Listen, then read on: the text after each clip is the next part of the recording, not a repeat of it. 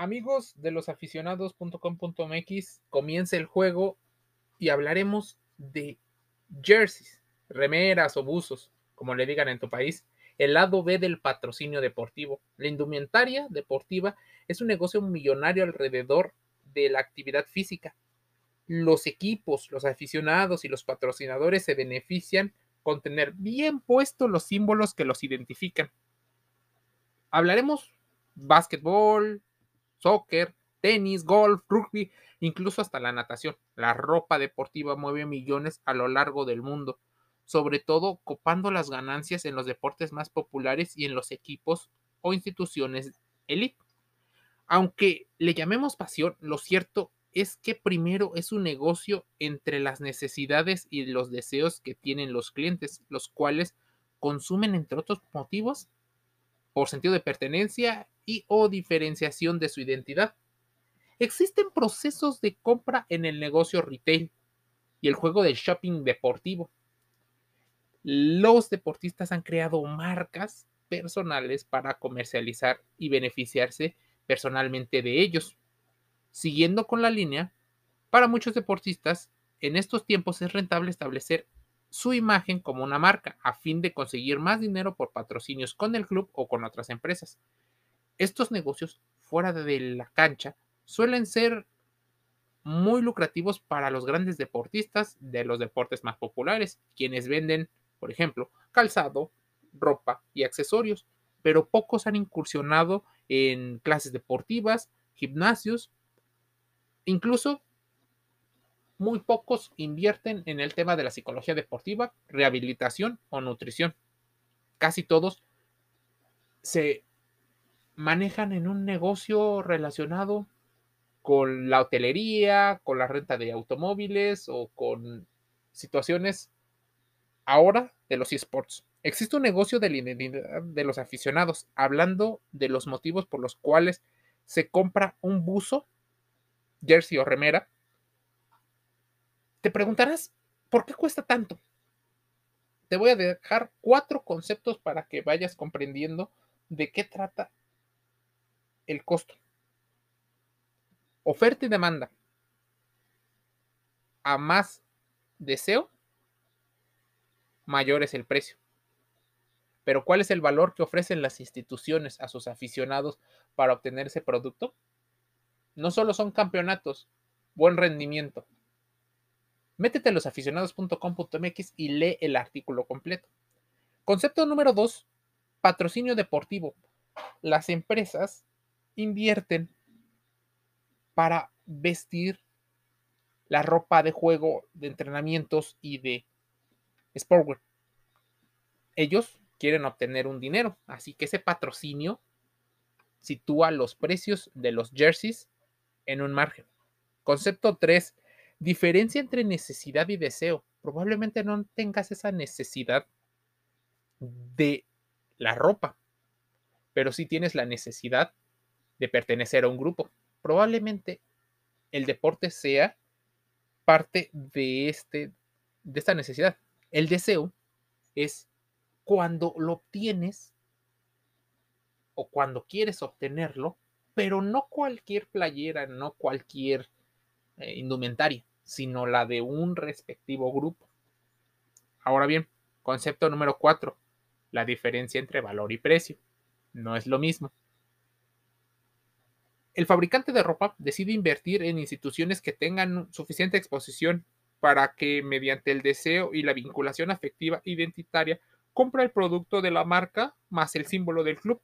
Este patrocinio puede extenderse a lo largo del tiempo y consolidarse con una relación pues muy larga.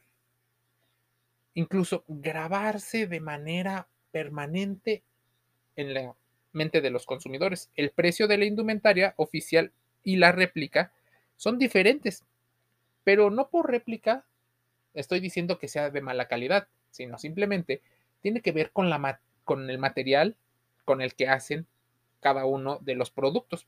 Por ejemplo, una indumentaria oficial como las que utilizan los deportistas para el alto rendimiento tiene una sensación de textura, una evaporación de sudor e incluso la tecnología para ayudarles a tener mayor rendimiento. Cuando un individuo que no se dedica al deporte la consume, probablemente encuentre esta prenda tal vez un poco más chica. La razón, porque se busca, entre otras cosas, evitar la pérdida de energía. En el caso de la réplica podría ser de la medida más común, pero tiene muy buena calidad, tiene buena durabilidad. La calidad cuesta, sí, tiene un precio. El precio de la indumentaria es uno de los argumentos principales por los cuales muchos individuos deciden comprar en ciertos establecimientos o recurrir tristemente y no recomendado a el contrabando, la piratería. El objeto es deseado. El jersey de un equipo regional probablemente cree una identidad. Se desea. Al no obtenerse por tener una capacidad económica diferente, hace que muchas personas recurran a, esta, a este delito. Pero, ¿qué pasa y de dónde viene el dinero?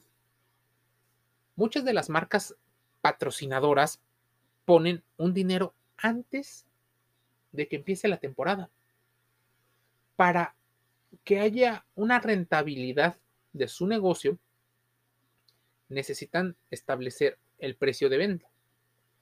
Te voy a poner un ejemplo. Acaban de invertir 2 millones de dólares, dólares americanos. Esperan que en ese contrato de un año por una temporada, van a vender una cierta cantidad mm, de ropa. Esa ropa tiene un precio. Ese margen es el que va a regresar y hacer rentable a la marca deportiva. Es como si la marca deportiva que viene no solo te da estatus, sino también es un patrocinador más del equipo. Probablemente el primero. Ahora bien, ¿qué hace el club con ese dinero? Bueno, cubre sus gastos operativos, que esa es la intención, o una parte de ellos. Salarios de entrenadores, jugadores. Tal vez con ese dinero lleguen refuerzos y mejoren la calidad de la competitividad del club. Es importante que también consideremos que ese dinero sirve para que el club obtenga ganancias, porque al no tener ganancias muchos de los equipos tienen grandes problemas. Conseguir incluso la indumentaria es un problema. Ahora bien, ¿quieres seguir enterándote de el lado B del patrocinio deportivo y los costos de los jerseys? Métete a losaficionados.com.mx al sitio web. Suscríbete y sigamos el juego. Te envío un saludo.